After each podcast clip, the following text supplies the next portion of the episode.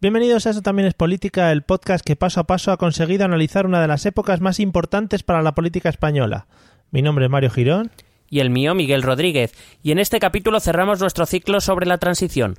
Hoy hablaremos de lo ocurrido entre las elecciones de 1977 y la victoria electoral del PSOE de 1982. Acompáñanos, que empezamos.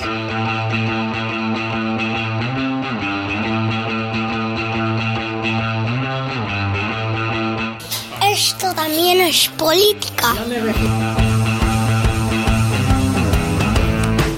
Hola amigos y amigas amantes del verano, del veraneo, del calor, de las olas de calor sobre todo, muy interesantes, que me he enterado que termina la ola de calor, pero no quiere decir que no nos va- vayamos a seguir eh, cociendo. Termina la ola de calor es que pasas de 40 grados a 39, cosa que eso, bueno, pues no los humanos todavía no lo diferenciamos demasiado. ¿Qué tal Miguel? ¿Cómo estás?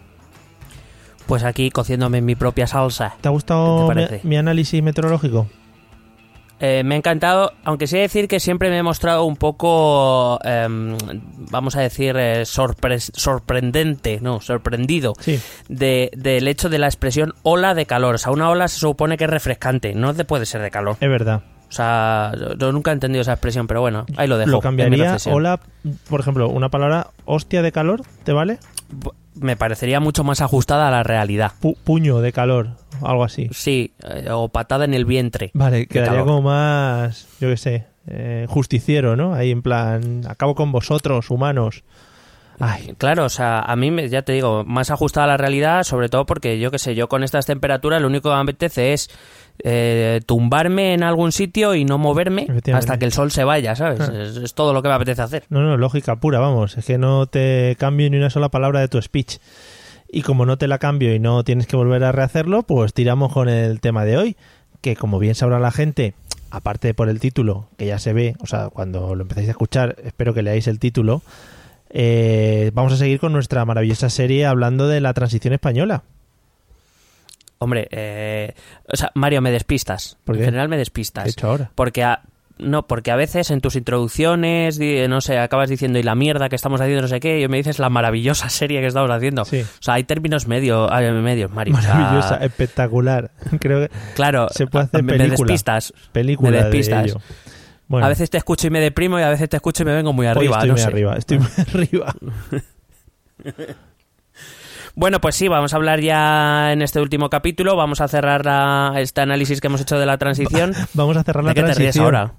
Por- sí, vamos a cerrar fin. una puñetera vez que anda que no. Por fin se cierra la transición española con nosotros, amigos, en 2017. Hemos tenido que venir. Hemos tenido que venir nosotros a cerrarla.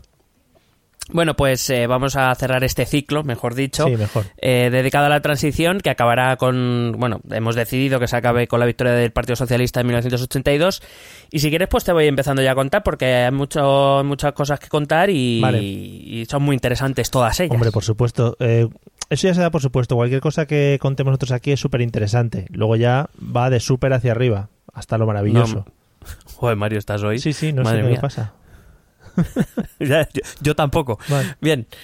Bueno, eh, dejamos el anterior capítulo, que ya habíamos aprobado la ley para la reforma política, que una ley que fue aprobada en referéndum masivamente, hay que recordar que la aprobó el 94,2% de los españoles que votaron, que fueron un 77%, es decir, no fuimos, no fuimos, iba a decir, no, yo no estaba todavía ni pensado, Mm. yo no estaba ni pensado. Eh, un, 75 un 77% de los españoles decidieron a votar, de esos 77%, un 94,2% eh, aprobaron esa ley para la reforma política. Eh, algún detalle que no conté la otra vez, por ejemplo, que el búnker, eh, los miembros del búnker defendía obviamente el voto por el no, con el siguiente eslogan, Franco hubiera votado no. Joder. ¿Qué te parece? Muy bien. Oye, muy una sentencia bastante profunda. Sí. Además, eh, no solo, o sea, evidentemente el búnker se mostraba abiertamente en contra, la oposición eh, de izquierdas eh, optó por eh, pedir la abstención, ni siquiera por apoyar esta ley de la reforma política. Así que el gobierno en represalia eh, decidió no darles voz en el debate en torno al referéndum, básicamente. Esto, Mm, Vaya. Bueno, claro, si se abstienen. Claro, es que ah, depende de lo que quieran decir con esa abstención, ¿no? Claro, esa abstención básicamente venía por, a, a decir que, claro, sobre todo ellos no, verían, no veían muy claro eso de que le- mm, los franquistas autodestruyeran, pero sobre todo lo que no veían claro es que, es que realmente este camino fuese a conducir a donde ellos querían. Eh, ellos cre- que creían que esta ley para la reforma política no era más que una ley fundamental nueva del régimen para perpetuarse y que todo esto que se disfrazaba de transición pues iba a acabar otra vez en algún otro tipo de régimen, quizá no tan autoritario como el franquista, pero desde luego no, no cerca de la democracia que ellos esperaban. Eh, hay que decir que ye- ya desde finales de enero del 77 el búnker se propuso detener el proceso de transición mediante la creación de un clima de pánico en las calles que básicamente lo que buscaban era eh, crear eh, la suficiente tensión como para que el ejército se sintiera con la necesidad de intervenir. ¿Vale? Eh, por ejemplo, bueno, eh, buena, buenos ejemplos son el 23 de enero de 1977, cuando miembros de Fuerza Nueva asesinaron a un estudiante. Fuerza Nueva es la fuerza político-agresiva, porque no puedo decir que sea político-militar, pero desde luego sí político-agresiva, Sí. eh, encabezada por uno de los... eh, bueno, me voy a callar.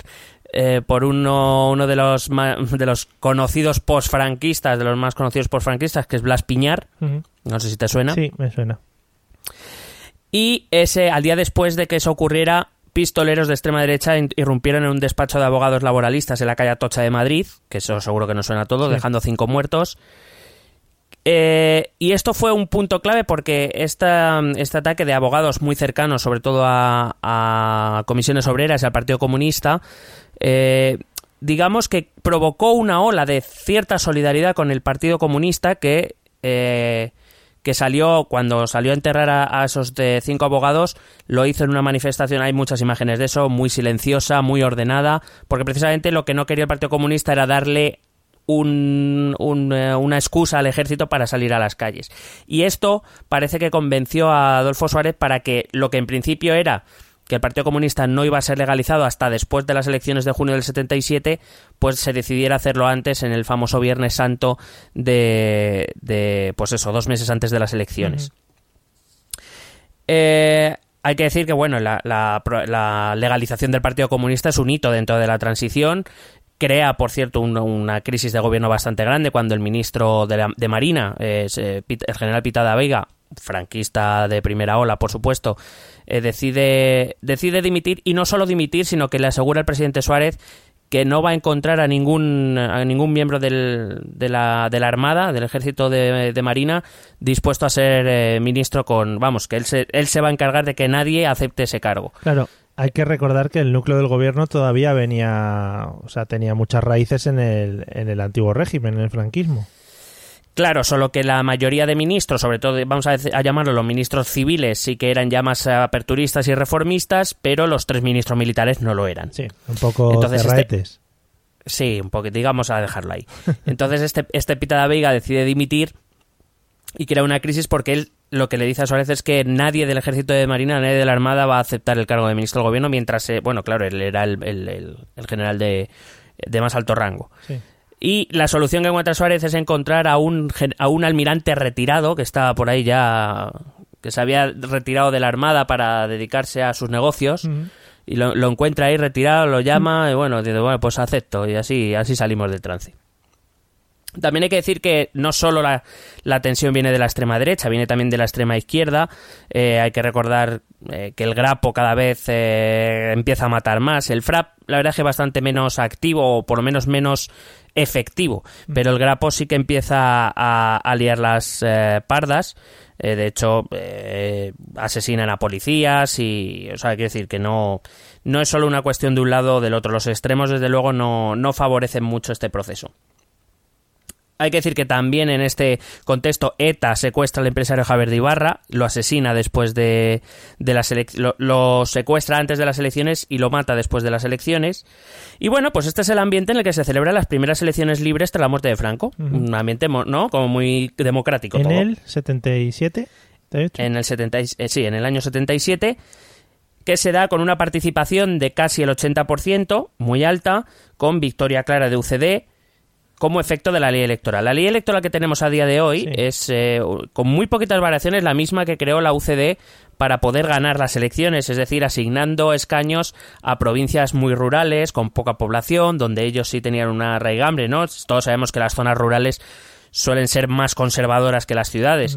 Bueno, pues eh, si, si algún día analizamos más en profundidad la ley electoral, vemos que con muy poquitas variaciones, nuestra ley electoral actual viene a ser así. Que te iba, te iba a comentar, si ahora ya, por ejemplo, cuando vamos a votar actualmente, que estamos en una sociedad libre y que cada uno puede votar lo que quiere y tal, mucha gente todavía va con eh, no restricciones, sino como con vergüenza eh, demostrar lo que ha votado. Supongo que las elecciones del 77, con todo lo que traían detrás, tenía que ser un poco tenso el asunto, ¿no? Sobre todo de la, de la población normal a la hora de ir a votar.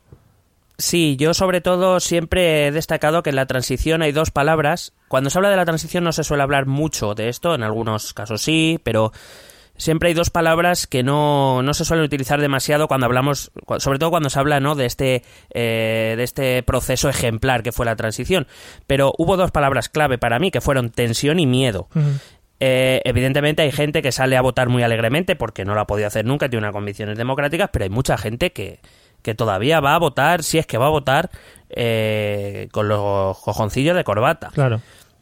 Porque, claro, eh, en ciertas situaciones, en ciertos entornos, sobre todo, pues como digo, puede ser en entornos rurales o en entornos más pequeños, eh, pues imagínate, yo que sé, en, eh, no me acuerdo, hay un hay un pueblo, por ejemplo, que sacaba no sé qué del caudillo. Bueno, pues imagínate que sales diciendo que ha votado al Partido Comunista, ¿sabes? Pues, A, saber, a saber cómo acaba eso. Claro, además al final en este tipo de pueblos, como pasa ahora, todo el mundo sabe a lo que votas y, supongo que antes estarías más eh, encerrado en tu grupo político y habría más diferencias en cuanto a al haber menos gente, al final estás enfrentándote directamente al contrario en el día a día.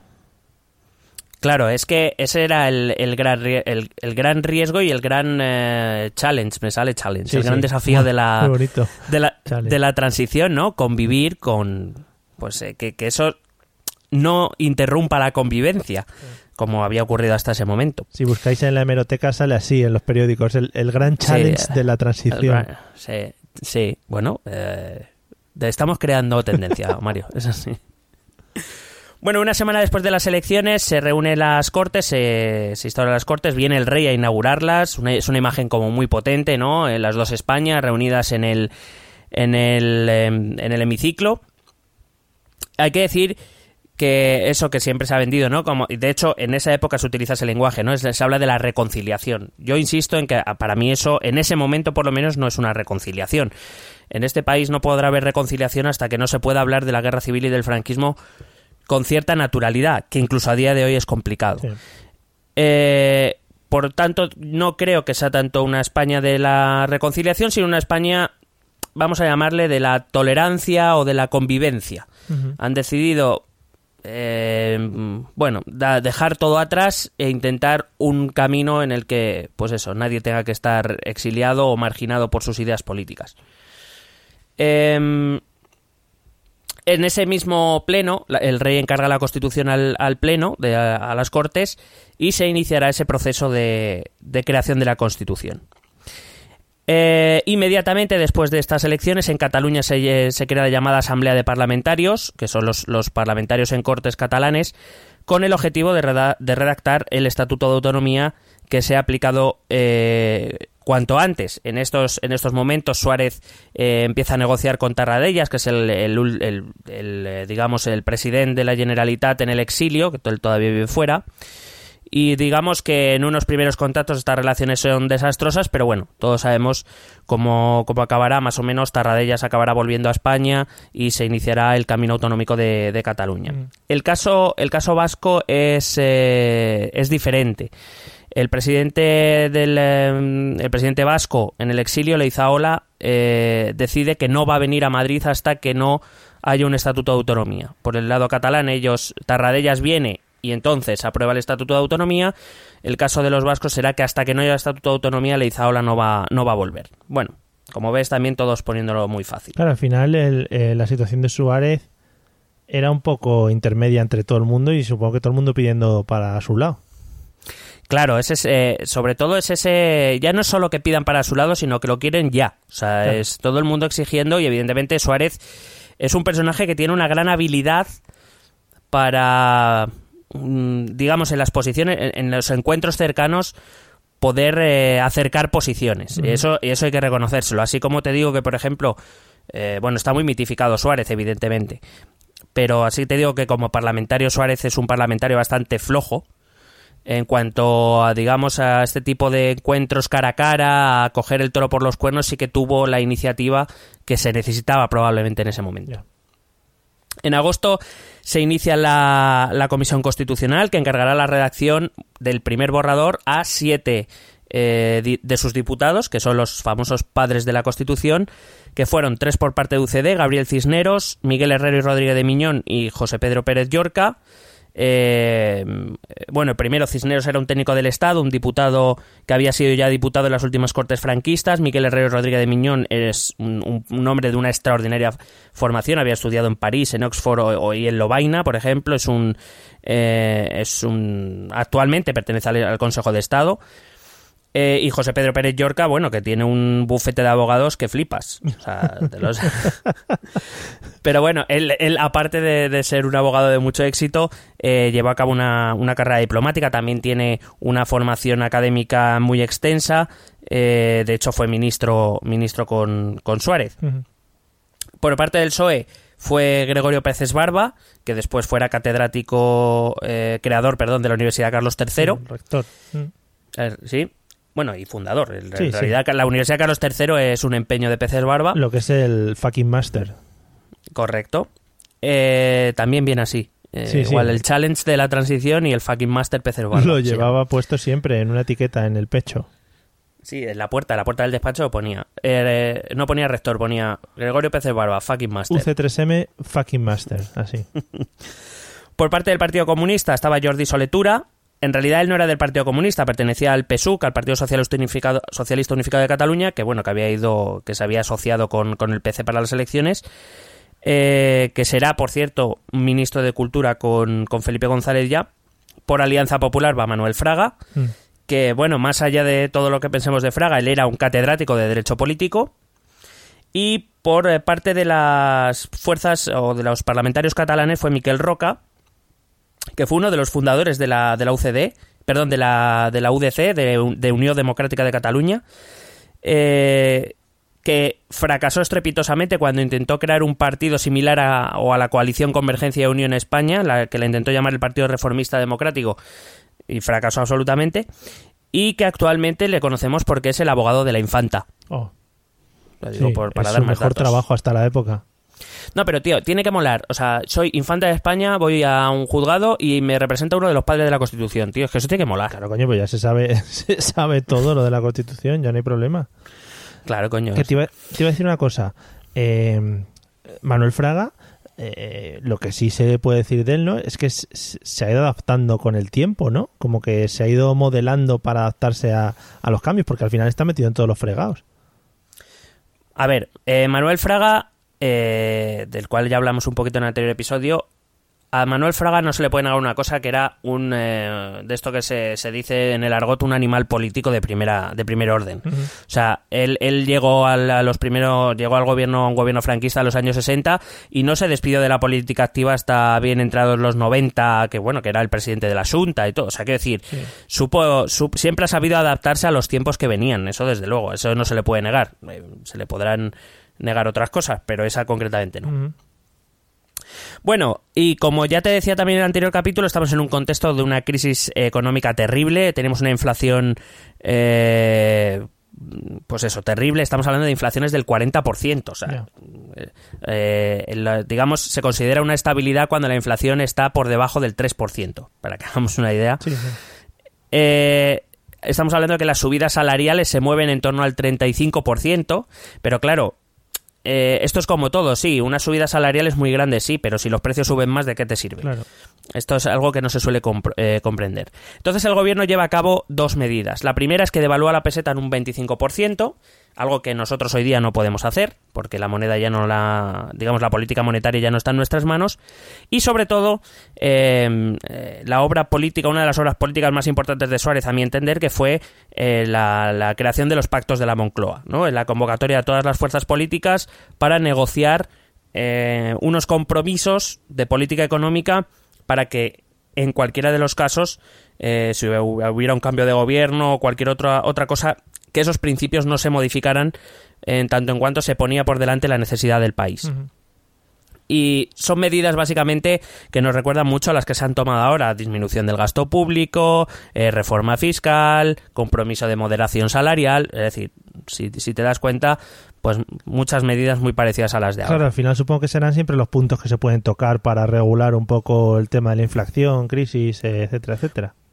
Bueno, son medidas clásicas macroeconómicas que, que, bueno, ya te digo, por ejemplo, en ese momento sí que se podía tocar la política monetaria, ahora ya no es posible, entonces tienes que tirar de política fiscal y de, y de gasto público, no, no sueles tener muchas más opciones. Eh, bueno, también hay que decir, vamos a, voy a también a salpicar algún, algún, eh, ane, alguna anécdota, por ejemplo, que en esta época se despenaliza el adulterio, es decir, hasta 1977 el adulterio era delito, Digo que, que parece que esto ya es lo normal, pero Sí, sí. que, no- que no hace tanto de esto, ¿eh? Y se despenaliza el uso de anticonceptivos. Es que eso es una vergüenza. Eso es una... Bueno, y también en esta época Carmen Conde es la primera mujer nombrada académica de la Real Academia de la Lengua, con la que, por cierto, hoy estoy muy enfadado por lo de aceptar lo de irse. Idos. O sea, perdón, iros, iros. es que me, me has confundido con la charla de antes. Venga, claro. Claro. Con lo de iros. Nosotros antes de empezar el- eh, los episodios siempre hablamos un poquito de, bueno, cosas nuevas que ha hecho la RAE, por ejemplo. Es una de nuestras charlas preferidas. Y hemos Sí, es un comentado tema lo, que tocamos mucho. lo de iros en vez de idos o ios. Pues eso, que, que estoy muy dolido con la RAE, pero bueno, en esta época Carmen Conde es la primera mujer académica de la, de la Real Academia. A día de hoy siguen siendo muy minoría las mujeres, es decir. Em, eh, bueno, la cuestión está en que siguiendo los ejemplos vasco y catalán, que están eh, modelando ya sus estatutos de autonomía, pues eh, resulta que hay otras regiones que empiezan a pedir un régimen similar para ellas mismas. Por ejemplo, eh, la comunidad valenciana, que es... entonces, bueno, el gobierno acepta la constitución de organismos pre- cos- eh, bueno, ya estaba la Generalitat en Cataluña, el Consejo General Vasco en Euskadi. Pero bueno, se empiezan a, a mover eh, en todas las en lo que serán las futuras autonomías, se empiezan a mover ya estos, estos procesos. La cuestión es que en teoría esto se iba a esperar a después de la Constitución, pero la gente estaba muy ansiosa Claro. por, eh, por conseguirlo todo y todo ya. I want it all, que decía Queen. Pero una pregunta. eh, And I want it now. hasta, hasta ahora, eh, ¿las regiones no se encontraban divididas de ninguna manera o sí que había... ¡No! ¿Qué? No, ¿no? ¡Que no! Pero, em, bueno, habría, claro, las típicas diferencias culturales que han existido toda la vida y a partir de ahí supongo que se irían creando las autonomías que conocemos ahora.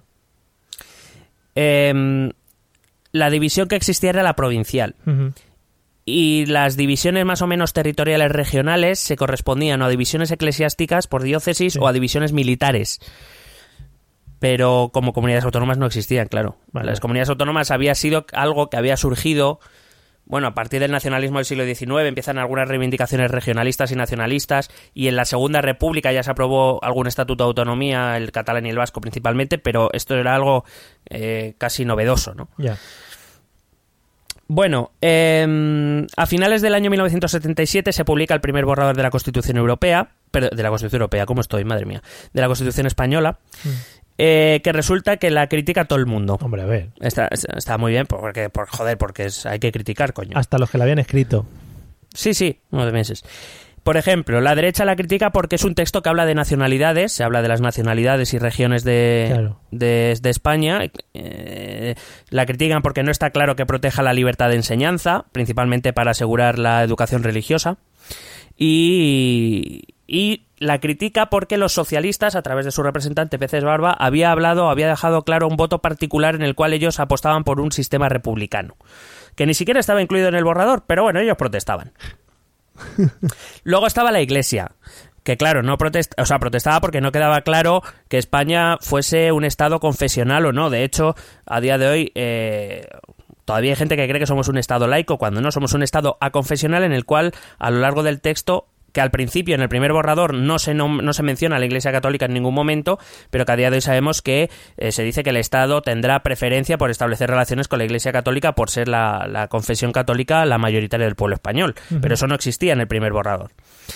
Eh, los empresarios lo critican porque eh, se incluyó el artículo que decía que el Estado podrá intervenir en las empresas cuando lo requiera el interés general y que eso cómo iba a ser eso. Claro.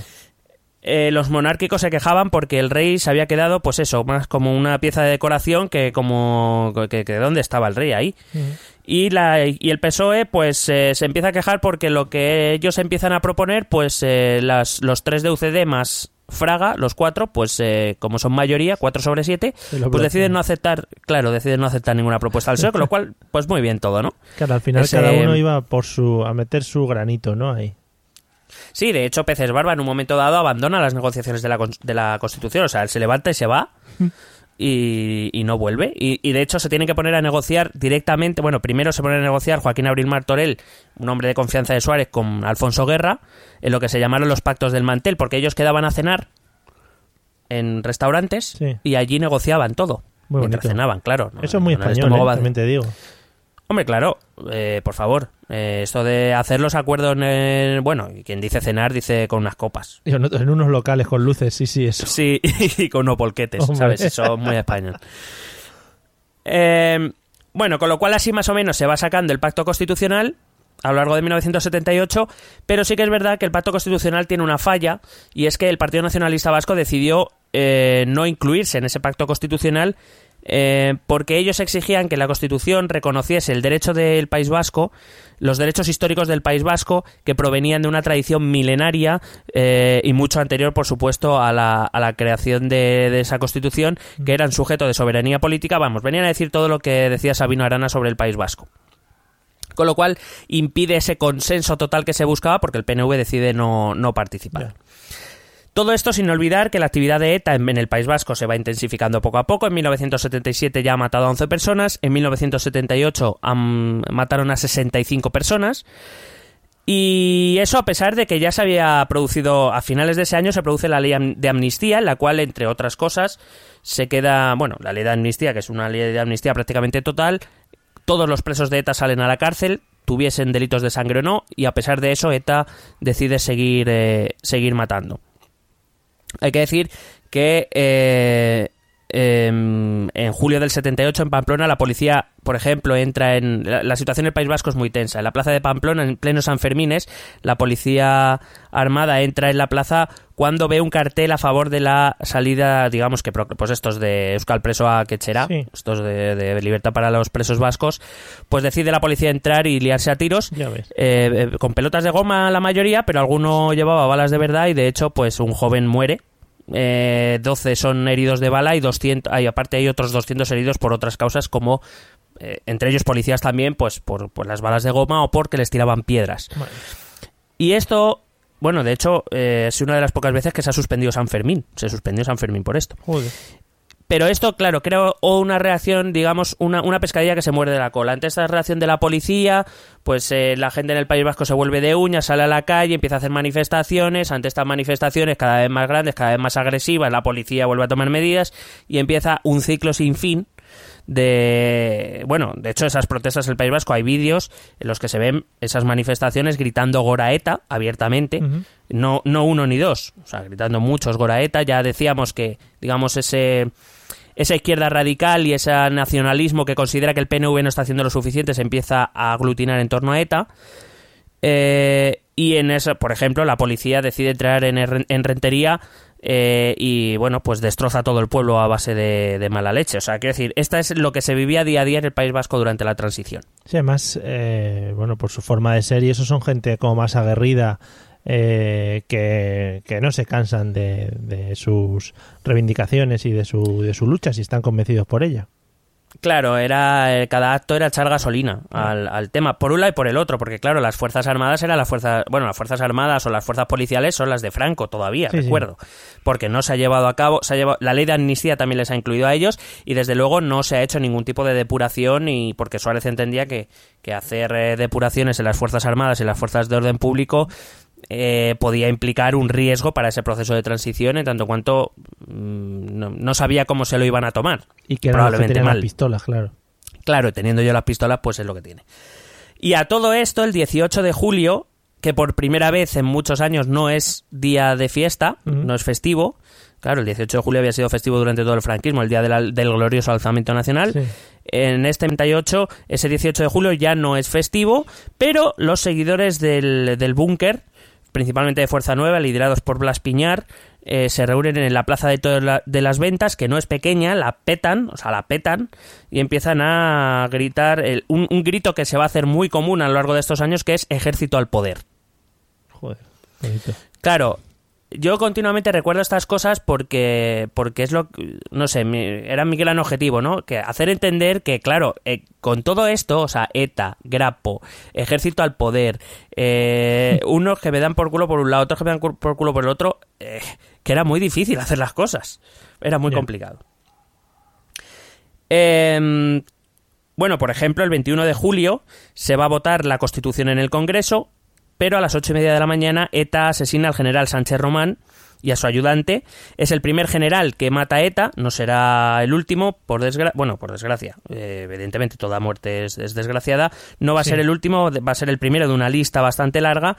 Eh, pero básicamente eh, lo que se empieza a entender es que lo que buscan tanto ETA como el Grapo, como estas propias fuerzas de extrema derecha lideradas por Fuerza Nueva, lo que pretenden es que el ejército salte porque así eh, las fuerzas revolucionarias eh, de extrema izquierda como el Grapo tienen una justificación para veis cómo estos franquistas no, no nos iban a sacar de aquí veis cómo nosotros estamos haciendo lo que tenemos que hacer ETA veis cómo el Estado español no quiere un país vasco libre sino que bla bla, y la fuerza derecha mm, para, para, restaurar el sistema al que, estaban añorando básicamente. Bueno al final para las, las personas de a pie lo que más llama la atención es ese tipo de cosas. Igual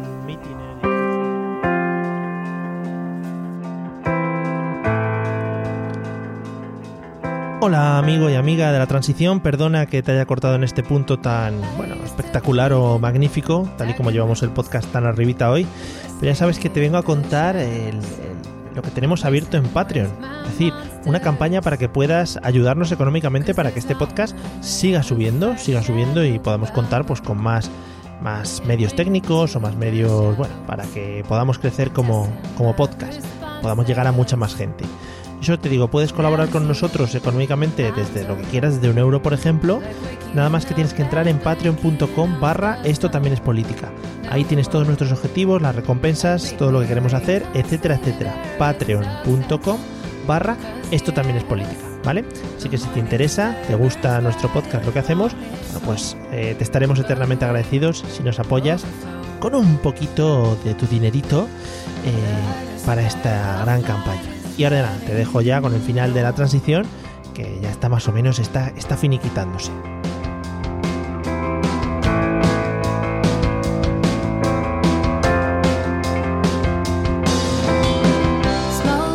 Bueno, al final para las, las personas de a pie lo que más llama la atención es ese tipo de cosas.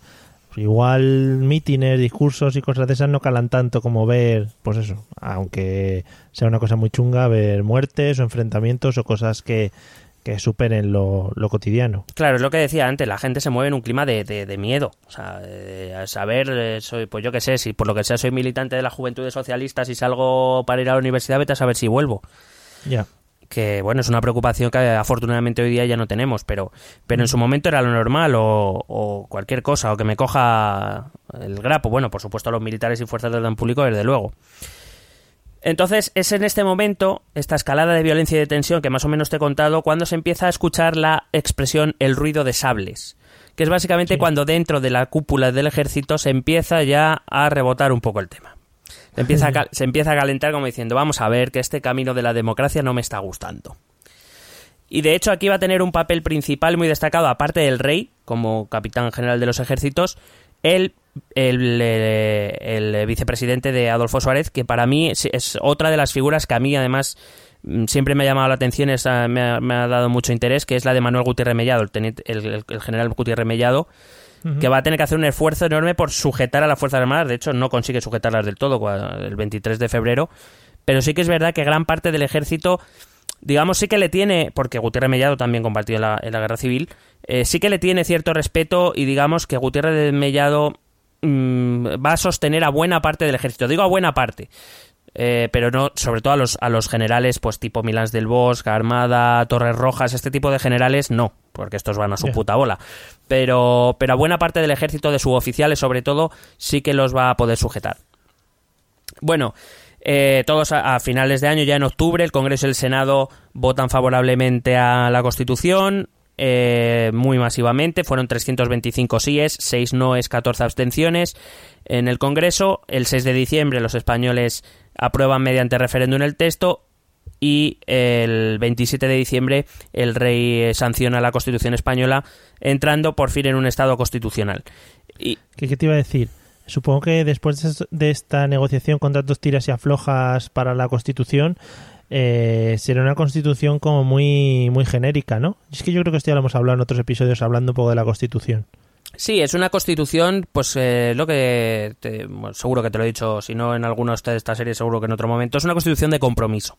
Es una constitución que deja muchos puntos abiertos, una constitución que evidentemente no rompe de todo con el, con el régimen anterior, por, por todo lo que estamos contando, que mantiene, pues eso, cierta, mm, ciertos puntos, digamos, de continuismo, que tiene otros puntos bastante rupturistas, también es verdad, pero sobre todo una constitución muy abierta, sobre todo lo que al sistema autonómico, el sistema territorial se refiere, y que en 40 años nadie ha sabido o no, nadie ha sabido o nadie ha querido tocar.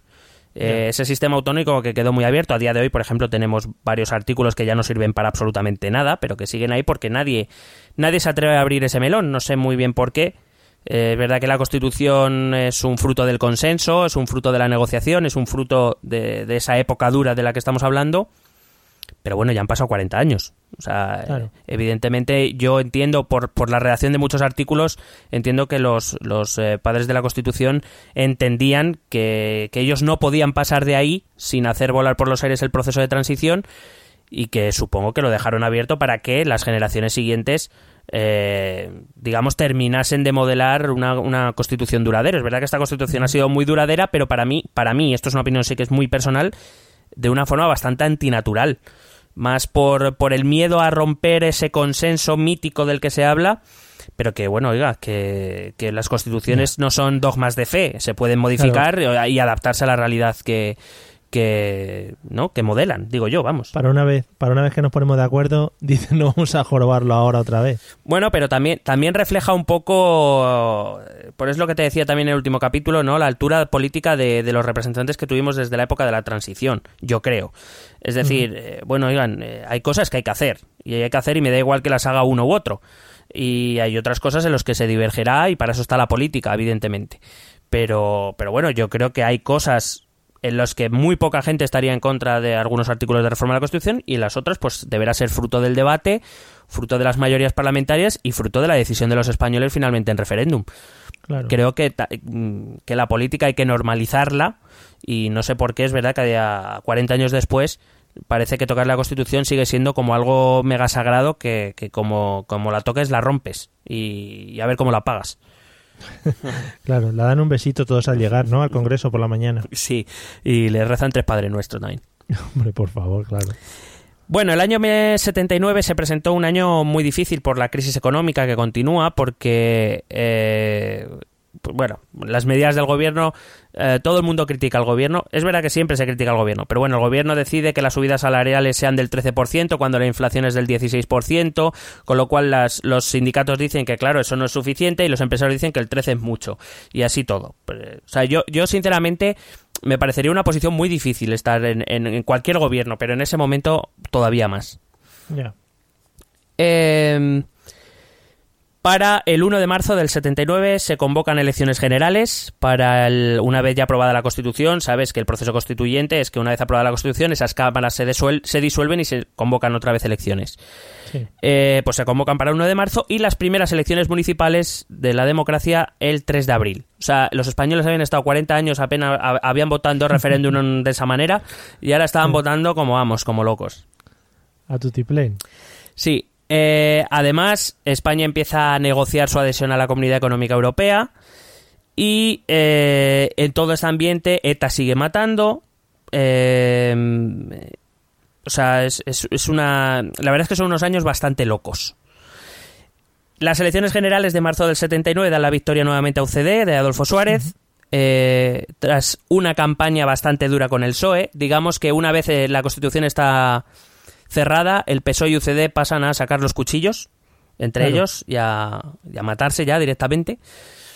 Eh, de hecho, hay una, hay una comparecencia el día antes de. dos días antes de las elecciones de Adolfo Suárez, donde si tú escuchas ese, ese discurso, es bastante parecido al que podrías escuchar en 2015, antes de las elecciones del 20 de diciembre, de cualquier miembro del Partido Popular respecto a Podemos. Pero bastante parecido, ¿eh? Es curioso, es curioso como muchas cosas sí que se parecen. Bueno, dan la, la victoria a UCD, eh, el PSOE y el PC mejoran un poco, el partido de Fraga baja, bueno, más o menos todo se mantiene bastante estable, pero sí, por ejemplo, me gustaría destacar que en el año 1979 y aún en el contexto del que estamos hablando, tres parlamentarios de Herri Batasuna entran en el Congreso de los Diputados. Eh, hay que decir que aquí es donde Suárez empieza a perder su gran prestigio. Cuando tiene que dejar su labor como, digamos, cabeza de la transición y tiene que empezar su labor de parlamentario. Es decir, ya tiene que empezar el sistema democrático en sí, en el cual el debate parlamentario empieza a jugar un papel importante entre las diferentes fuerzas políticas.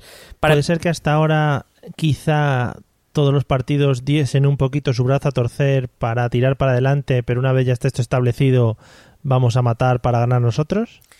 Eh, sí, bueno, claro, es, empieza el juego democrático, en un, es verdad que en un estado todavía de excepción, pero claro, ese es el juego democrático, el, intentar conseguir el poder eh, y bueno, llevar a cabo una política. La verdad es que a partir del 79 se empieza a llevar una política más parecida a la que podemos reconocer hoy que la que se había llevado en, los primeros años de la transición.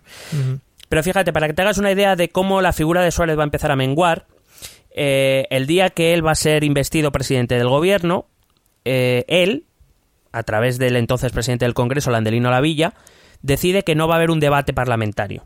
Más que el necesario, pero ya está. Y de hecho tiene un enfrentamiento con, con eh, Felipe González bastante, bastante serio, porque, eh, claro, Felipe González en el debate era muy bueno. Sí.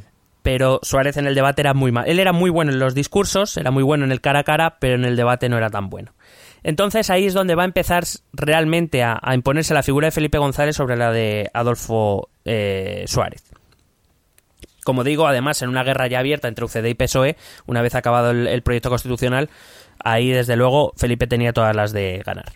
En cualquier caso, en esas elecciones todavía las gana Adolfo Suárez. Las municipales, UCD gana el número de votos y el número de concejales, pero, no sé si te sonará, eh, a las últimas municipales que hemos tenido aquí en, España en 2014, en las principales ciudades empieza a ganar la izquierda. Empiezan a ganar fuerzas que hasta ese momento no habían tenido el poder. Por ejemplo, en Madrid, la coalición entre eh, el Partido Socialista y el Partido Socialista Popular de Tierno Galván le dan la alcaldía a Tierno. En eh, Córdoba, por ejemplo, la, la, coalición del Partido Comunista y el Partido Socialista le da la alcaldía a Julián Guita. O en Barcelona, la coalición Partido Comunista Partido Socialista le da la alcaldía a Narcís Serra.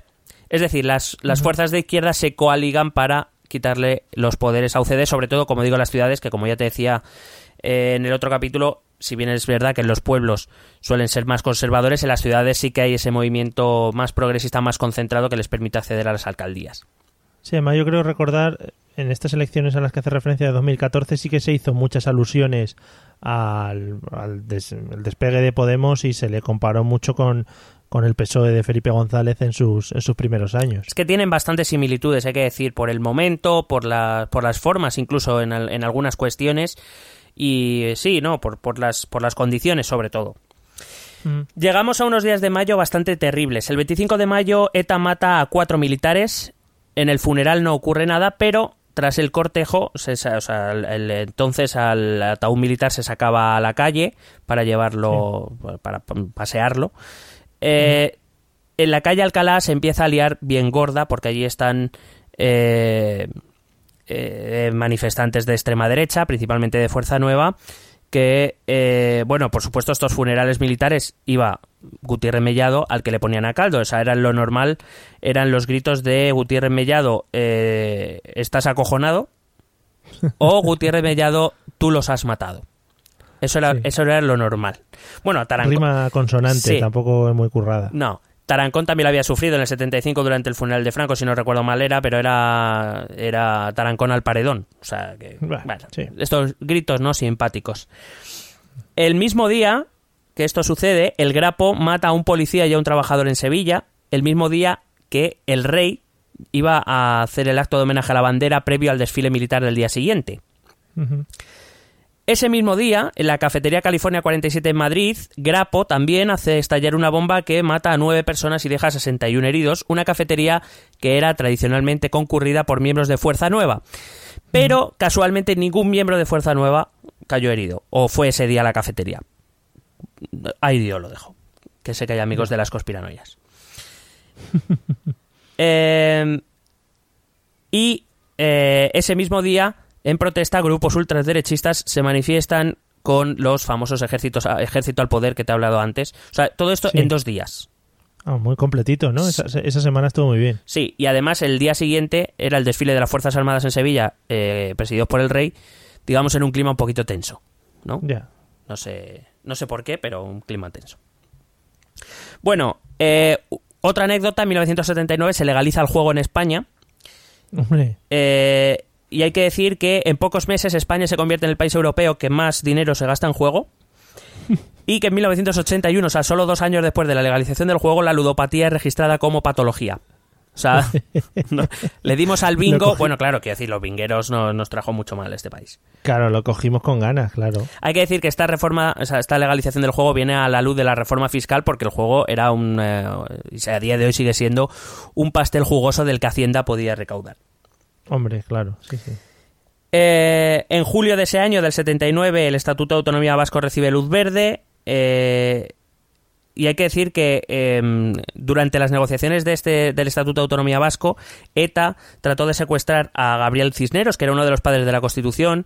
Como, como no consiguió secuestrarle, le tiroteó buscando matarle, tampoco lo consiguió, pero bueno, que, que este era el ambiente que se percibía cada día, o sea, básicamente. Ya. Eh, también se aprueba el Estatuto de Cataluña. Eh, hay que decir también otra anécdota, que este es el año en el que los uniformes de la Policía Nacional cambian de grises a marrones, por eso se les pasó de llamar los grises a los maderos. ¿Eh? Sí. ¿Qué, qué- qué- qué cultura te traigo? Eh, Hay, hay cultura de popular, de populacho. Bueno, y hay que decir que es la primera reforma que se atreve a llevar a cabo el gobierno de las fuerzas, en este caso del orden público, que pasa de llamarse Policía Armada a Policía Nacional, eh, y en cuyos estatutos ya se incluye que lo- su objetivo es defender el orden constitucional. O sea, por primera vez, digamos, se empieza a tocar a las fuerzas franquistas. Que esto sigue sin gustar al ejército, bueno, a la cúpula del ejército.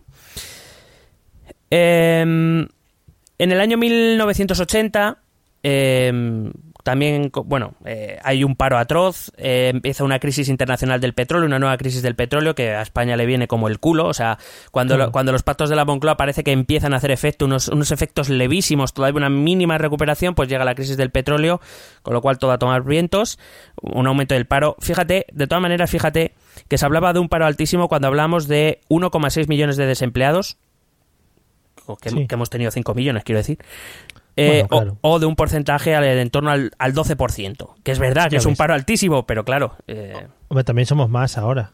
sí, po- por, eso mismo, un 25% de más, ¿no? Eh, Y bueno, antes eh, la integración de la mujer al trabajo era mucho menor de lo que tenemos ahora, por desgracia. eh, Por efectivamente. desgracia antes. Efectivamente. Bueno, y entonces aquí en el año 80 sucede una cosa que va a tirar por tierra todos los planes que se tenían sobre, eh, digamos, la división autonómica, sobre el sistema autonómico. Y ese, mm, ese cambio proviene de Andalucía.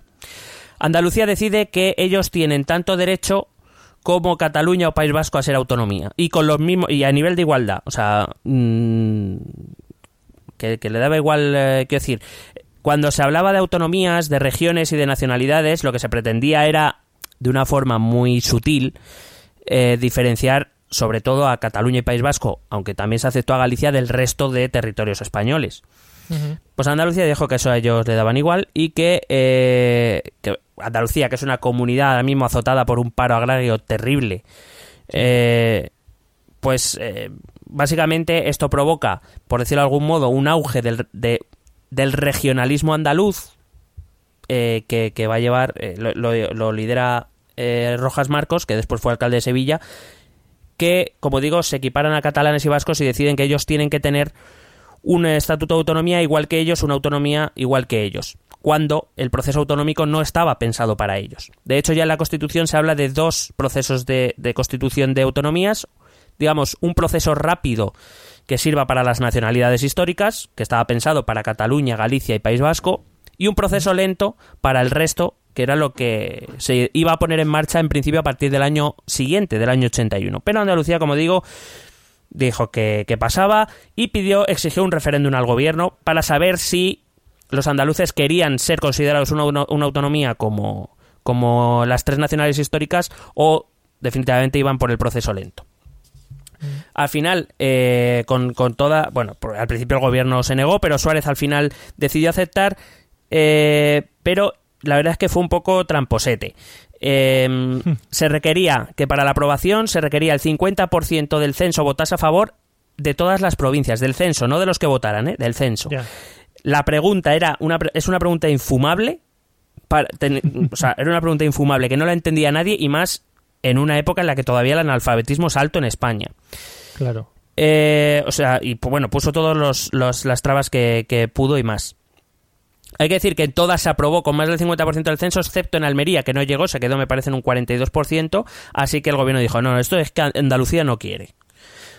ya. Bueno, la verdad es que se quedó como Dios, pero con, eh, el paso de los meses, eh, al final Suárez acabó aceptando esto le dio a Andalucía el Estatuto de Autonomía por el proceso igual que el catalán y el vasco y el gallego, pero también se decidió que nadie que no se van a hacer más referéndum, no se van a conceder más referéndum después de la cagada esta maravillosa, cagada entendida como para ellos, o sea, ellos tenían un plan que se les acaba de ir a, a Parla. Sí.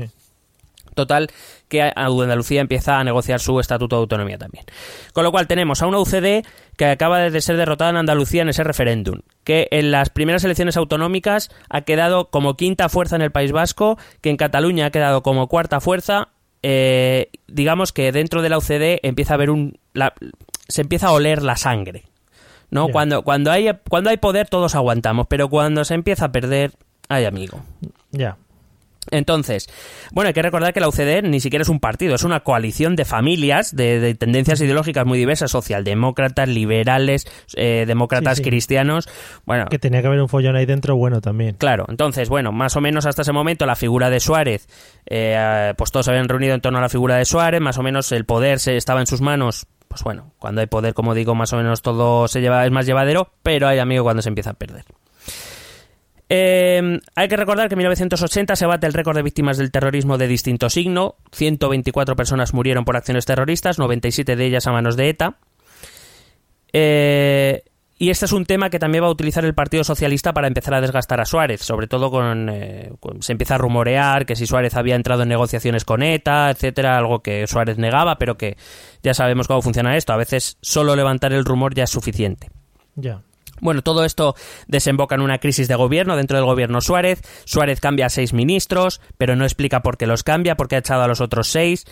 Eh, todo viene a resumirse en que Suárez ya no controla la UCD, que las distintas familias quieren su cuota de poder y que a partir de ese momento Suárez, para cualquier movimiento que quiera hacer, tiene que consultar a, las distintas familias dentro de la, de la UCD. Mm.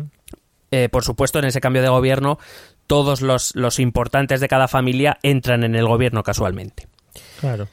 Eh, antes de que termine el año, Galicia eh, vota su propio estatuto de autonomía, un estatuto que bueno, eh, por ejemplo con la Constitución pasó igual, todo el mundo habla de la baja participación en País Vasco, etcétera, que es verdad, no es una, una participación muy alta, pero es que se participó mucho menos en Galicia. Y para que veas, eh, la abstención para la votación, para este referéndum de aprobación del Estatuto de Autonomía, que aunque fue aprobado, eh, tuvo una abstención de, dependiendo de la provincia, entre el 65 y el 70%. Ya. Es decir, no votó, votaron tres, porque vamos, a mí no me expliques. El año 81 empieza con la dimisión de Suárez. Eh, seguro que en documentales y programas especiales hemos visto ¿no? ese discursito que da. Eh, es que ese hombre, ese hombre tenía que estar un poco cansadete ya, ¿eh? bueno, vida. bueno, a Suárez le gustaba mucho el poder, ¿eh? Eso hay que decir. Eh, bueno, pero fíjate lo que hace saltar el gobierno Suárez, o lo que hace saltar a Suárez. resulta que el que era portavoz del grupo parlamentario de UCD, eh, decidió pedirle a Suárez que le relevara porque estaba un poco... bueno, la razón oficial es por cansancio físico, yo creo que estaba hasta los cojones. Pero bueno, más allá de esas valoraciones, él, pide el relevo y entonces hay que decir quién es el nuevo portavoz parlamentario de UCD. y lo tienen que votar los parlamentarios de UCD. Entonces, eh, Suárez se reúne con las familias y propone a Miguel Herrero y Rodríguez de Miñón. Y bueno, pues los, eh, los jefes de los varones de la familia, de las familias, le dicen que muy bien, que no hay problema. Entonces al día siguiente van, votan y resulta que sale eh, perdón, él, él, había propuesto a. Perdón, que me Miguel Herrero, Miguel Herrero y Rodríguez de Millón es el que sale, es el que votan. Él había propuesto a. Eh, me acordaré del nombre. A Santiago, a Santiago Rodríguez Miranda. Él había propuesto a Santiago Rodríguez Miranda, un hombre de su confianza. Le, habían dicho que vale y al día siguiente votan y sale Miguel Herrero Rodríguez de Miñón. Muy bien. Entonces, a Claro, entonces Suárez dice: mm, A ver, hijos, a ver, hijos de puta. eh, que, me estáis haciendo la cama, ¿no? Porque, o sea, me decís que no hay ningún problema, o sea, me estáis diciendo que yo aquí ya no pinto un carajo. Y pues efectivamente él decide dimitir. Eh, ante o sea tiene un partido que no es un partido. Tiene unas familias que no le sostienen y que le dicen que sí que sí es como que le dicen que sí al abuelo sabes abuelo que sí siéntese ahí y ya no se preocupe. Que usted ha, sido muy importante abuelo. Ahora vamos a ver qué hacemos. Claro. Y en este contexto, bueno, se, por supuesto se escoge como sucesor de Suárez a, Leopoldo Calvo Sotelo. Y durante su mm. investidura, todos sabemos lo que ocurre, el famoso 23F, un, eh, el, ejército ya finalmente estalla, salta, salta como han intentado durante tantos años, por fin salta el 23 de febrero una parte del ejército. Y. Pero vamos, eh, hay que este 23F que siempre ha llamado mucho la atención, como tiene que llamarla, es un golpe de Estado, evidentemente, un, atentado contra ese proceso democrático que se estaba intentando llevar a cabo, pero que con todo lo que estamos contando, si te das cuenta, pues bueno, es un hito más dentro de la, de la tensión y de la, y de la violencia que, se vivía en el país. Es decir, no... Que quizá era algo esperado por la gente también. Bueno, en, eh, plan, hombre, ya era hora. Del, del, del golpe militar se llevaba hablando meses. Y vamos, era un tema que más o menos todo el mundo. Bueno, de hecho hay que recordar que, por ejemplo, en el año 78 77 o 78, no recuerdo ahora muy bien, pero ya se produce la Operación Galaxia, muy cerquita de donde mm. tú y yo vivíamos eh, cuando éramos jóvenes. Eh, donde se detiene a el propio Tejero, que luego va a llevar a cabo el 23F, ya se le detiene en el 77 con Saedin Estrillas, que ya estaban preparando, ellos decían que era una conversación de bar, ¿sabes? Pero estaban hablando de ir a la Moncloa, secuestrar al gobierno entero y todo eso, ¿sabes? Muy de bar, muy de bar, vaya. Pues, hombre, todo el mundo habla de eso todo el rato. De hecho, muchas semanas antes, eh, si alguien quiere acercarse algún día a una meroteca, que busque ejemplares del Alcázar, que era el periódico donde se, digamos, un periódico del búnker, bueno, ahí se hablaba ya del golpe de timón, ¿no? De, que se tenía que buscar un general de prestigio para encabezar un gobierno, que arreglara la situación del país, se hablaba ya de Armada, que luego resultó ser el que estaba a la sombra, en la sombra del golpe, no en la cárcel. Luego sí fue a la cárcel, pero poco. Fue a la cárcel, pero poco. Bueno, pues eh, esta es la situación. Un golpe que también estalla cuando unos, unos días antes, entre la dimisión de Suárez y el golpe de Estado, el rey viaja al País Vasco en su primera visita oficial como jefe del Estado. Madre mía. Eh, va a la casa de juntas de, Guernica, la, el tradicional, eh, la tradicional sede del gobierno vasco, y allí hay diputados de Ribatasuna que, que cuando va a empezar a hablar el rey empiezan a cantar una canción típica vasca que se llama Eusko Gudaria, que en, castellano quiere decir eh, soldados vascos, que como te darás una idea de qué va, ¿no? Le eh, recibieron en un ambiente muy amable, ¿no? Sí, sí. Eh, entonces, digamos que es otra, otra señal más para el ejército, otra gota más que hace que el ejército salte. A mi rey no me lo toques. Claro. Eh, bueno, el, cuando se reanudan las sesiones después del 23F hay imágenes muy que sugieren mucho la decadencia del gobierno de Suárez. Eh, hay tres personajes que entran. Eh, primero es Gutiérrez Mellado. Cuando entra Gutiérrez Mellado, todo el, el, hemiciclo se pone en pie para aplaudirle. Hay que recordar que Gutiérrez Mellado es el que sale de su escaño a hacer frente a Tejero, al que le, es un hombre ya mayor y le intentan tirar y no pueden, lo cual es un poco triste. El Guardia Civil se quedó y Tejero quedaron muy mal. Sí, sí, es verdad. Eh, luego el rey, el rey, el rey en realidad es el último que entra, o en. Eh, no sé si es en esa sesión o en otra, pero bueno, él entra y se le. Bueno, se le reconoce el papel del rey, perdón, se le reconoce el papel del rey por parte del, del presidente de las Cortes, Landelino Villa y todo el hemiciclo se vuelve a poner en pie para aplaudir ese homenaje al rey. Pero cuando entra Suárez, solo se levantan los suyos, los de UCD. Los, los demás. O sea, para que. Para, simplemente para que veáis eh, ¿no? En qué posición de debilidad ya se encontraba Suárez. Un presidente saliente que ni siquiera contaba nada en su propio partido y que ya, ya prácticamente lo habían dado como por liquidado, ¿no? Ya Suárez estaba ahí porque tenía que estar hasta que el Calvo Sotelo fuera nombrado, pero vamos, poco más. Hay que decir que el gobierno de Calvo Sotelo era un gobierno destinado a durar más bien poco, de hecho va a durar solo un año y medio, hasta las elecciones del 82, pero que pasaron muchas cosas. Por ejemplo, eh, la, violencia de ETA, de Grapo y de las fuerzas franquistas. Eh, y, se, recrudeció por una razón, porque descubrieron, bueno, ya comprobaron que el ejército sí que era provocable. El ejército sí podía saltar. Eh, con lo cual reanudaron ¿no? sus actividades. Hay dos hechos de los que no se suele hablar de esta época. Uno es el caso Almería. Creo que hay una película, si no recuerdo mal, protagonizada por Antonio Banderas y Juan Echanove eh, en, sus, en sus años tiernos. Básicamente es que la Guardia Civil en Almería decidió, eh, bueno, detuvo a tres chavales a los que creía que eran miembros de ETA, que acababan de asesinar a otro general del ejército. Eh, los torturó durante horas, los, los asesinó a balazos, los metió en su coche y los quemó cuando se dieron cuenta que eran tres chavales que nada tenían que ver con ETA. Era un, un salmantino, un santanderino y un almeriense que les pilló la Guardia Civil y les hizo eso y punto. Para que veáis, también la tensión con la que estaban las fuerzas de, el, ejército y la Guardia Civil. Y luego el secuestro del Banco Central, de la sede del Banco Central en Barcelona, eh, secuestraron a 256 personas eh, y a cambio de sus vidas exigieron la libertad de, cuatro cabecillas del 23F, entre ellos eh, la de Tejero.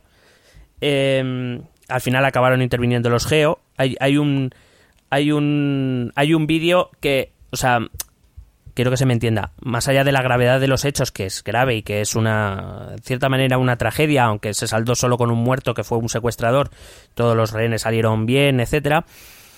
Pero es que hay un vídeo en el que se está como retransmitiendo el asalto del Orgeo y parece el tiempo de juego de la cadena Cope. O sea, con expresiones además del tipo, ¿sabes? Muy, muy de, la, de la tragedia del momento, muy del tipo, los geos están abriendo paso a tiro limpio. Que es como, pero bueno, ¿esto qué es? Falta. Ponme los cuchillos. sí, sí, sí. Pues de ese palo. O sea, eh, si el año que viene empezamos un poco a organizar mejor lo de las grabaciones con algo de YouTube o cosas de esas, lo o sea, lo pongo. Es que ese vídeo es de ponerlo. Porque además es un vídeo no muy conocido, porque vamos, yo no sé si conocías este, este hecho, el de secuestro del Banco Central en Barcelona. Sí, sí me suena, sí me suena. Pero vamos, no es algo de lo que se hable mucho. Entonces, eh, resulta que además en casa de uno de los detenidos se encontró un túnel que iba hasta la, hasta la avenida Diagonal de Barcelona, donde al día siguiente desfilaban el ejército y el rey. No sabemos qué es lo que pretendían, aunque suponemos que, que nada bueno. Bueno, además, eh, el gobierno Calvo Sotelo es el que finalmente aprueba la ley del divorcio. Esto divide todavía más a UCD, porque claro, los, conservadores y los demócratas cristianos no están a favor. Em, y además, eh, eh, la, bueno, de hecho esta ley sale con los votos de la oposición, porque los de la UCD, estando tan divididos, no, no aprobaban la ley ellos solos. Claro. Luego, aparte, a Calvo Sotelo le estalla el caso del aceite de colza, que además lo gestiona como el culo, porque empiezan a decir que si es neumonía. Esto que, es como, hombre. Em, que bueno, eh, que esto también me llama la atención, intentando buscar el número de víctimas, pues según las asociaciones de víctimas alcanzan los 3.000 y el gobierno entonces solo reconoció, o los gobiernos han solo han reconocido 346. Digo, coño, y, joder, ¿y los 2.700 de diferencia? Eso fue que tuvieron un costipo muy malo. Sí, no, la neumonía. Eh, hay que decir que en 1981 se inicia la inversión lingüística en Cataluña. Sale Jordi Puyol, tiene un discurso diciendo que el objetivo es que los catalanes aprendan las dos lenguas bien. Las dos lenguas bien, que en ningún caso va a implicar eh, la marginación del castellano.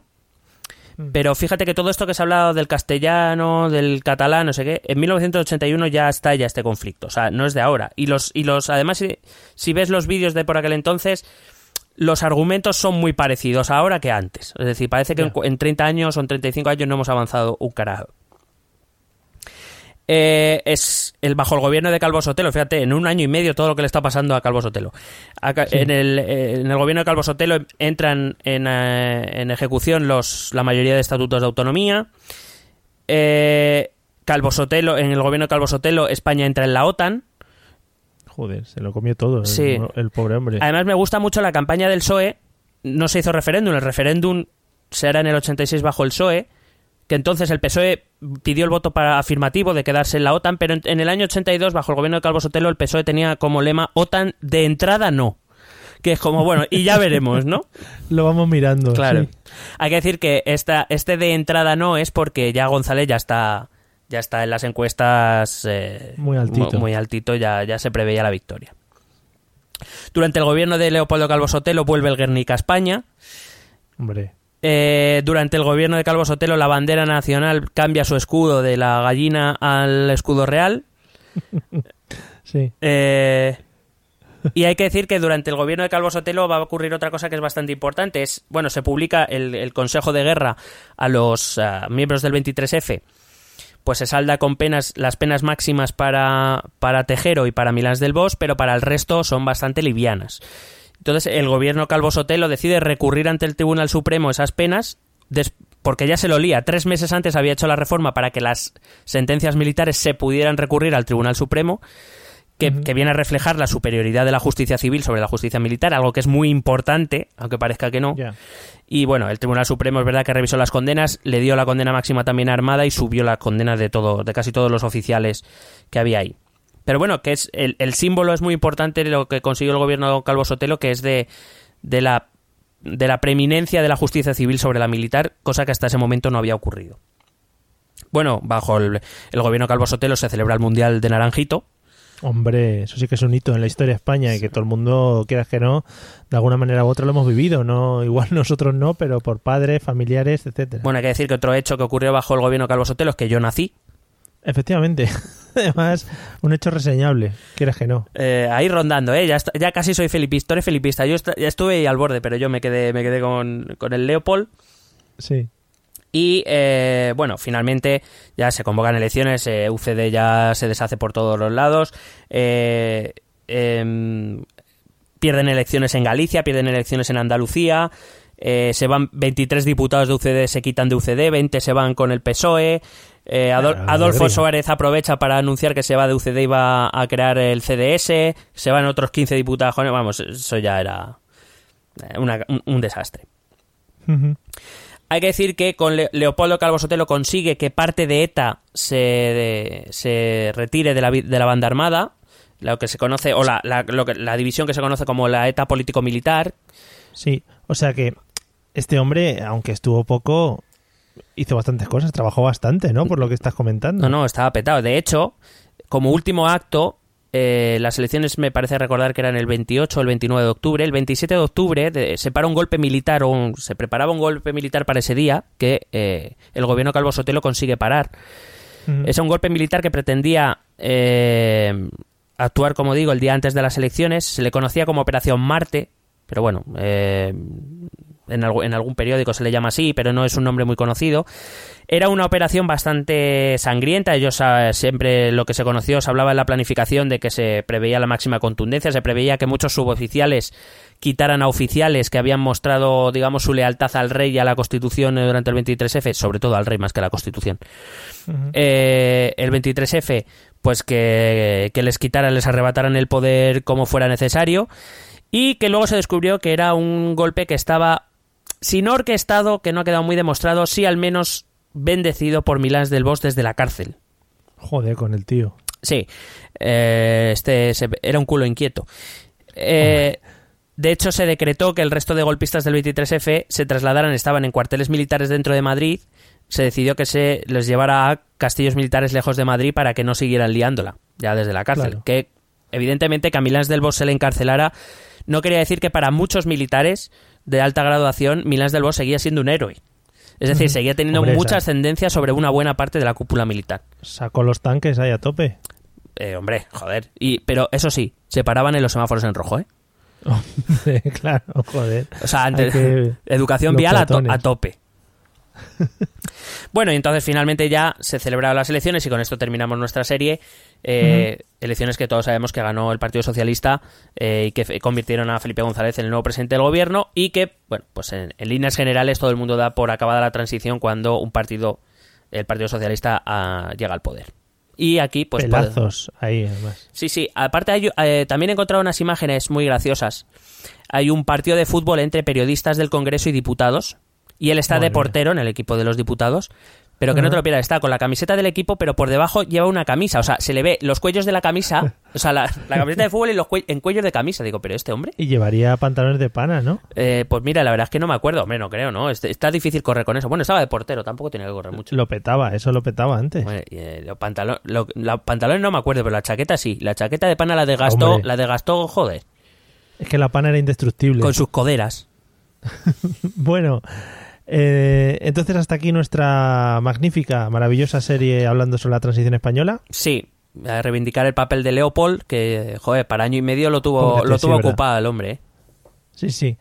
Bueno, pues hemos eso, analizado muchos personajes, eh, algunos que por ejemplo para mí han resultado sorprendentes porque no se les suele nombrar en este en este tipo de, de historias o, co- documentales en los que en los que se habla de la transición y bueno yo creo que ha quedado una cosa muy cuca Bueno, pues oye, ya la, la envolvemos para regalo y al que lo quiera. Hala, feliz Navidad para todos. Bueno, pues antes de despedirnos, escuchar los métodos de contacto porque están, están especialmente guays hoy. Eh, Son igual que siempre, pero oírlos con otros oídos y ya veréis cómo son maravillosos. ¿Quieres preguntarnos algo? ¿Proponernos algún tema? ¿Exponernos tu opinión? Ponte en contacto con nosotros. Es muy fácil. Envíanos un correo electrónico a esta dirección. Esto también es política arroba gmail.com. También puedes escribirnos en nuestra página de Facebook. Esto también es política. O en nuestra cuenta de Twitter arroba etepolítica. O si lo prefieres, visita nuestro blog. Esto también es política.wordpress.com. Recuerda que puedes suscribirte a nuestro canal de YouTube. Y si quieres charlar con nosotros directamente, únete a nuestro grupo de Telegram. Busca el enlace en nuestras redes sociales. Porque tú también formas parte de Esto también es política. Bueno, amigos, pues hasta aquí los métodos de contacto. ¿Has visto como modulo? Es una de las cosas que he ido aprendiendo con los años. Me parece, me parece maravilloso. Tengo tanto que aprender de ti, Mario. Sí, sí, sí, sí. Eh, bueno, yo tengo grandes maestros, Luis del Olmo, Carlos Herrera, eh, Fofito, Miliki, Y, son mis referentes. y José Mi Rodríguez Sieiro, no me digas más. Hombre, por supuesto, joder. José Mi Rodríguez Sieiro además tiene un, hay un clip en YouTube eh, cuando iba al programa de la Tárrega. Sí, a- o otra mítica, como de ¿eh? consejero. Sí, sí. No sé si te suena el de mm, que llama a un tío que le dice que por la noche va un extraterrestre y le toca los testículos. Pues algo, algo me quiere sonar y a la vez no me quiere sonar, pero... Por sí. favor, amigos, buscar el extraterrestre que menea los testículos del llamante al programa de la Tárrega. De la Tárrega, De la que es maravilloso. Eh, de- Que, por ejemplo, la gente que, ha- que está fuera de Madrid no lo ha podido disfrutar tanto como nosotros cuando en Telemadrid echaban el programa de la Tárrega, que era una cosa, bueno. No, bueno, eh, la gente de fuera de Madrid ha sido afortunada en algunos ámbitos, ¿eh? También te lo digo. Bueno, pues nada, con estas dos imágenes maravillosas os dejamos con la Tárrega y Josemi moviendo testículos a un extraterrestre eh, y nos vemos en el próximo episodio. Muy atentos porque yo creo que quedan poquitos ya para irnos de vacaciones, ¿eh? que hace mucha calor para estar con los cascos puestos en las orejas. Ojo, vaca- nada, vacaciones, vacaciones. Hasta luego, hasta luego, Lucas. Besete.